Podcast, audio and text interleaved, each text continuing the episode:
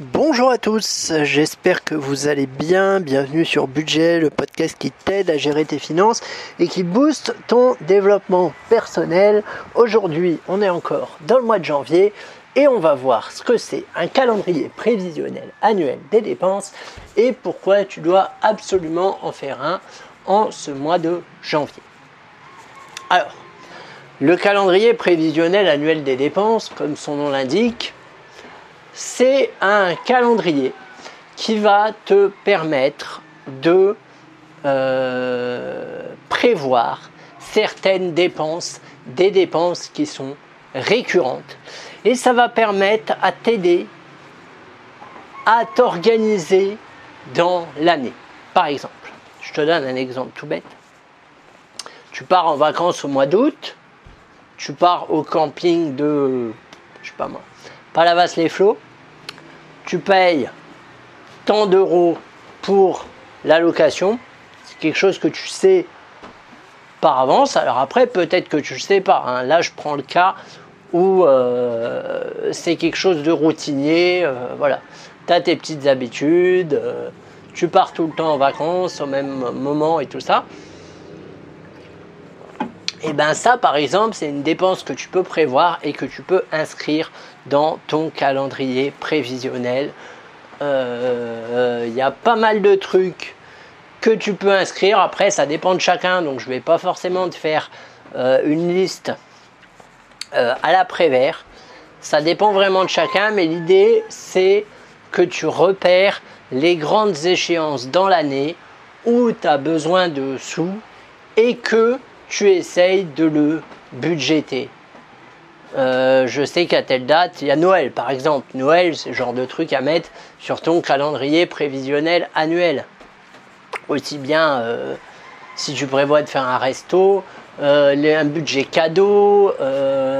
alors si c'est pas un resto, peut-être que ce sera quelque chose chez toi. Donc il faudra que tu prévois d'acheter de la nourriture. voilà, ça peut monter vite, on le sait. Ça, c'est inscrire dans ton calendrier euh, prévisionnel annuel, de même que les anniversaires, la Saint-Valentin si tu l'as faite, etc., euh, etc. L'idée, c'est d'avoir une vision la plus exhaustive possible. Après, il peut y avoir de l'improvisation, hein. on ne doit pas non plus tout mettre parce qu'on ne peut pas tout mettre.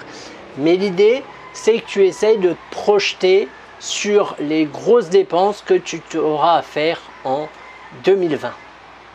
Comme ça, tu pourras commencer à économiser au fur et à mesure. Comme ça, tu ne seras pas pris au dépourvu quand il faudra sortir les sous pour euh, l'inscription du petit euh, au centre de loisirs, par exemple, ou euh, la colonie de vacances, ou je ne sais quoi. Vraiment, c'est toi qui vois ce que tu mets dedans. Parce que bah, ce calendrier-là, il est personnel. Personne ne va avoir le même calendrier.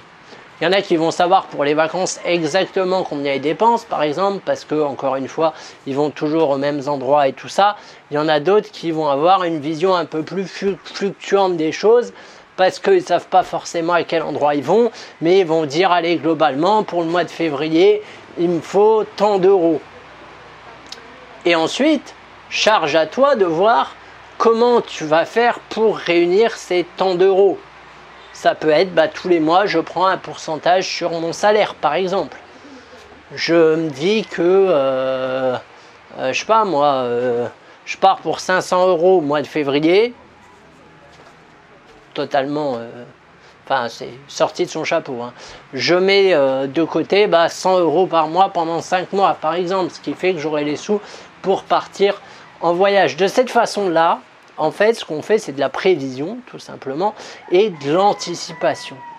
C'est-à-dire que plutôt que de se réveiller le jour J et de se dire Ah, au fait, est-ce que j'ai bien les sous et tout ça ce qui peut marcher, hein. il y a des personnes pour qui euh, ça pose pas de soucis, c'est généralement les gens qui ont des bons revenus et qui du coup peuvent se permettre de ne pas prévoir leurs dépenses.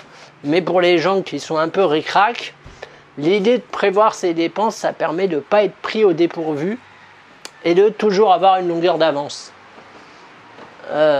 c'est vraiment ça l'idée.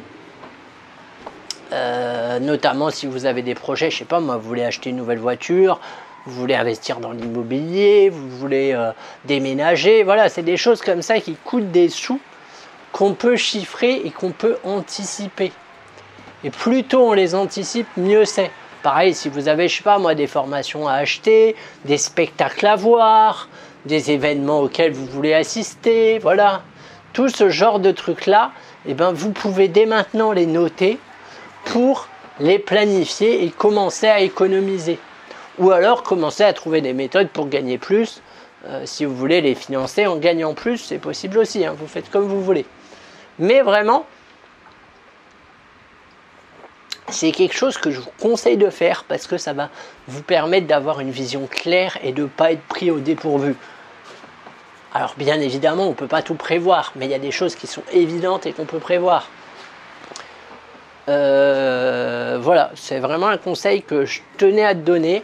J'espère que tu vas le faire parce que c'est vraiment très important et ça peut vraiment t'aider à mieux mieux analyser où va partir ton argent et tout ça, ça t'évitera aussi de te retrouver, euh, il y a des moments, il y a des mois comme ça où on se dit ah bah tiens tout mon fric il est parti, je sais même pas où. Bah, si tu as fait ton calendrier annuel des dépenses, tu as plus de chances de savoir où est-ce qu'il est parti. Euh, voilà, c'était un podcast assez court, assez euh, clair et direct. Euh, rien de besoin d'ajouter, je pense. Si tu as des questions à me poser ou autres, n'hésite pas à m'envoyer un mail à podcastbudget.gmail.com. Je réponds tant que j'ai du Wi-Fi. Et n'hésite pas aussi à noter le podcast sur Apple Podcast. Ça me ferait vraiment plaisir et surtout, ça le ferait remonter. Euh, et n'hésite pas aussi à en parler autour de toi. Je te dis à très vite.